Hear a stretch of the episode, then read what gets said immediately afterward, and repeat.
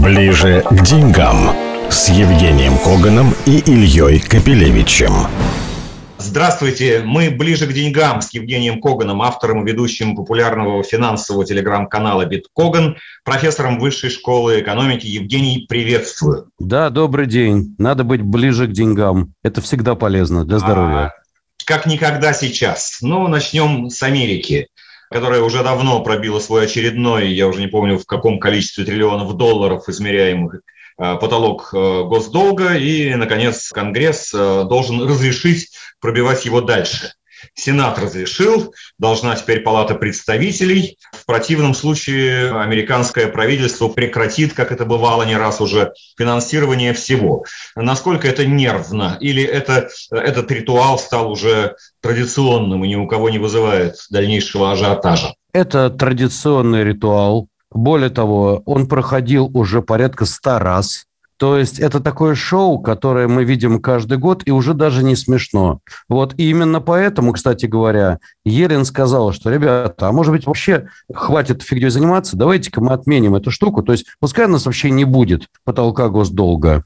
До этого Елен вместе, кстати, с Паулом дружно выступали перед Конгрессом, Сенатом, в общем, везде, где только могли, и криком кричали, что, ребята, опомнитесь, как можно быстрее согласовывать этот самый потолок, потому что иначе будет дефолт, и вообще всем вам не сдобровать. В действительности все все понимают, но каждый тянет свою сторону. Чего мы ждем? Ну, то, что они в очередной раз, естественно, согласуют, но потрепят всем нервы. И самое главное, попытаются выжить каждая из партий максимум удовольствия, ну, иначе говоря, неких политических или экономических бенефитов из этого. Ну, в данном случае, естественно, выжимать будут республиканцы, потому что они в оппозиции.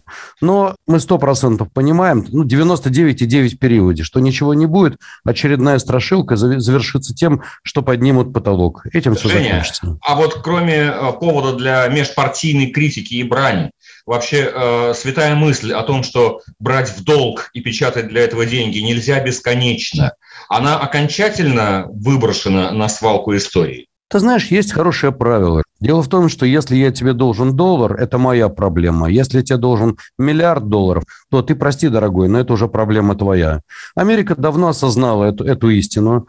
Поэтому еще триллион, еще два триллиона. Я Нет, тебе скажу не, откровенно. Не один, не два. Там, если я ничего не путаю, ближе к 30. Нет, это само собой. Я имею в виду 30, там уже 31. Знаешь, где 31, там и 33. Но вообще я скажу так. У Японии госдолг давно уже перевалил за 2 ВВП. У Америки еще недавно было в районе 100% от ВВП, сейчас порядка 120 с чем-то, не помню точно. Ты знаешь, это уже получается просто цифры. Понятно, что это никто никогда не отдаст. И триггером для того, чтобы что-то случилось и посыпалось, будет тот момент, когда весь мир откажется от доллара как от резервной валюты. Но на чем базируется американский доллар? Не только на экономической мощи Америки, на административной мощи, на технологической мощи, но и, наконец, доброе утро, бабам, на военной мощи. И те, кто будут сомневаться, что доллар по-прежнему это резервная валюта, дядя Сэм очень быстро все объясняет, что к чему. Поэтому я думаю, что пока американцы Значит, еще могут... эта идея великая от древних э, времен на свалку истории, по крайней мере, для тех, Э, кто печатает именно резервную валюту. Нас, к сожалению, эта простая истина по-прежнему очень сильно касается. Ну, слушай, сделаем рубль резервной валюты, всего-то ничего. Изменить климат, поднять темпы роста, стать хотя бы второй экономикой мира, чего там, встали да сделали. Тогда и у нас будет резервная валюта. А пока, как говорил товарищ Сталин, что делать будем? Завидовать будем. Хорошо. Мы не только завидуем, но все-таки практическое последствие этого постоянного наращивания госдолга путем естественной эмиссии доллара – это инфляция планетарная, и мы, как тут не стараемся проводить э, жесткую денежную политику, правильную, грамотную, наблюдаем у себя тоже рекорды ну, рекорды, конечно, у нас мы видали инфляцию и покруче, но эта неделя давала рекордные цифры по приросту инфляции, и годовая превышает 7%. Сразу, кстати, замечу, что Эльвира Набиулина как раз и предрекала, что пика инфляции мы достигнем в сентябре. Дальше же, она предполагает, она пойдет на убыль. Также, кстати, предполагали и в Британии, и в США, и в Западной Европе. Но теперь видят, что эта инфляция, так сказать, вот порожденная теми большими выбросами денежной массы, никуда на убыль не идет. Одно цепляется за другое и порождает третье. А мы можем надеяться, что действительно сейчас пик, а потом вот пойдет на спад. Ну, во-первых, Эльвира Сахибзадовна ветраст, как Америка говорит, ингот ветраст. Вот, но если серьезно, смотри, природа инфляции – это не наш высокий спрос. Спрос-то у нас невысокий на деньги, на кредиты и так далее, а именно международные факторы. Что сегодня мы наблюдаем? Прежде всего, мы наблюдаем энергетический кризис. И это очень серьезно. Цена на газ в Европе уже дошла на хабе до 1200 э, долларов. Следовательно, мы можем увидеть новый виток мировой инфляции именно из энергетического кризиса. И тогда, тогда резко расклады изменятся. Потому что что такое рост цен на энергоносители? Моментально это рост цен на электричество, это рост цен на коммунальные услуги, Дальше работодатели вынуждены столкнуться с тем, что приходят работники и говорят, а ну-ка подними нам зарплату. Может пойти инфляционная спираль, которая затрудит весь мир. И тогда мы увидим инфляцию у нас. Она же привозная, она не наша. И в ноябре, и в октябре, и, ну, смотри, сейчас мы поднимем ставку. Будет у нас ставка уже, допустим, не 6,75, а может быть 7 или даже, я так думаю, будет 7,25. Но поднимай мы ставку, не поднимай, дядя Сэм, это, извини, как зайцу стоп-сигнал. Но, тем не менее, да, простой это практический вывод из этих цифр, что, скорее всего, наша ставка будет подниматься, а вот какие уже из этого практические последствия, на твой взгляд, будут происходить? Ну, первое самое важное практическое последствие, что проседают цены на наш долг или растут доходности, что одно и то же. Значит, доходности уже по нашим ОФЗ коротким примерно 7 с четвертью, по длинным уже выше превысили э, 7,5, там десятилетки порядка 7,5% торгуется. Что это значит?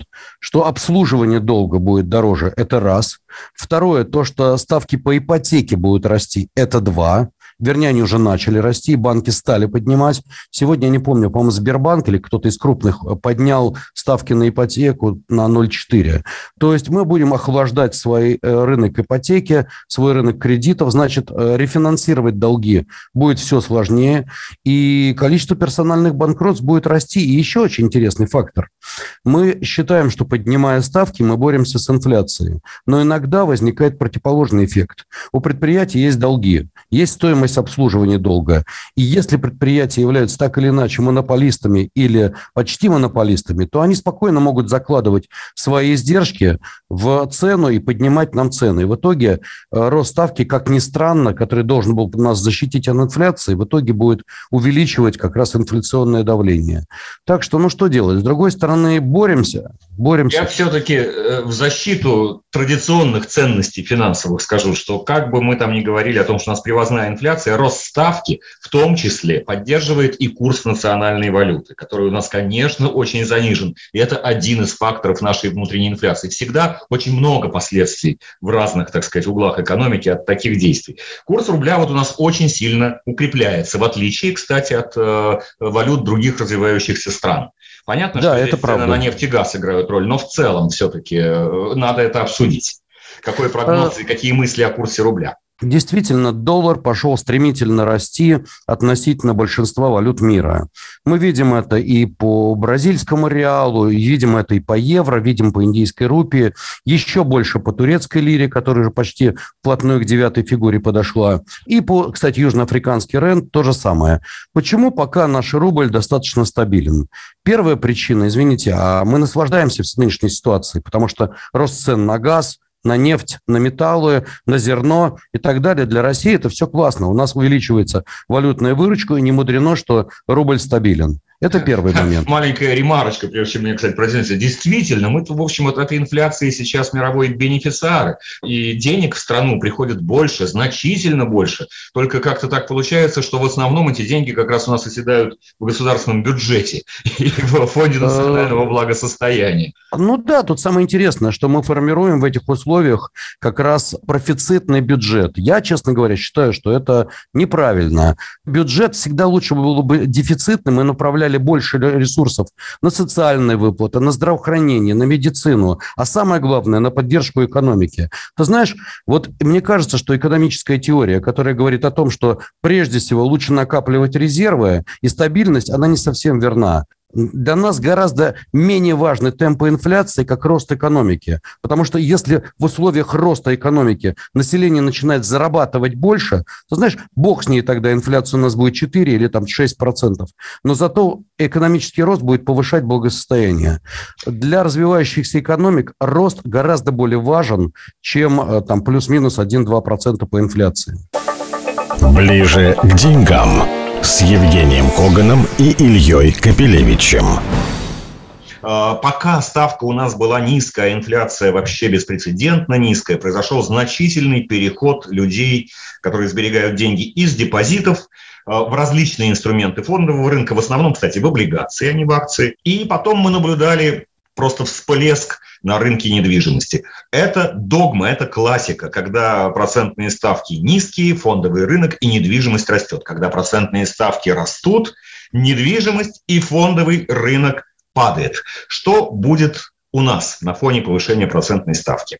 Ну, первое, давай начнем с недвижимости. Я полагаю, что недвижимость у нас еще и растет вот по какой причине.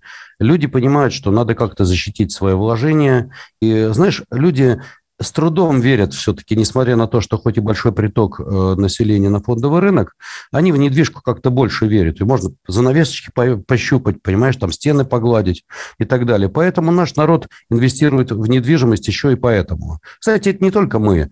Это все страны СНГ, в общем-то, так ну, как бы считают традиционно. Я замечу, россияне и вообще жители СНГ так верят в недвижимость, потому что мы никогда не переживали резких падений на рынке недвижимости когда, я не знаю, квадратный метр стоил, допустим, 300 тысяч рублей, а потом бах, вся недвижимость дешевеет, пузырь лопается, и она стремительно падает в два раза. Поэтому мы, вот, вот с таким мы еще никогда не сталкивались, поэтому свято верим в то, что недвижимость может не расти, но падать она точно не будет. А ты знаешь, тут вот про какая проблема. Недвижимость, во-первых, она инерционная, и обычно, если происходят какие-то неприятности, вспоминаем тот же самый 2008 год, что тогда произошло? Беды стремительно упали, то есть предложения, которые готовы сделать люди за, на покупку, они действительно упали очень сильно, процентов на 30, на 40, а продавцы не были готовы продавать так задешево, поэтому немножко цены просели, и недвижимость просто перестала быть ликвидной. Вот что у нас происходит. Резко расширились спреды между покупателями и продавцами. Это из-за инерционности. Дальше проходит какое-то время, и рынок себя находит на новом витке, снижается на 15, 20, 30 процентов. Но тут важно другое. Для нашего рынка более важна девальвация. Когда она проходит очень серьезно, то тогда долларовые цены действительно здорово падают, рублевые, а рублевые остаются более-менее стабильные или даже растут. Что будет сейчас? Сейчас охлаждение недвижимости из-за роста ставок по ипотеке, наверное, произойдет. Кроме того, не забываем, у нас в стране не растут реальные располагаемые доходы населения. Вот не растут и все.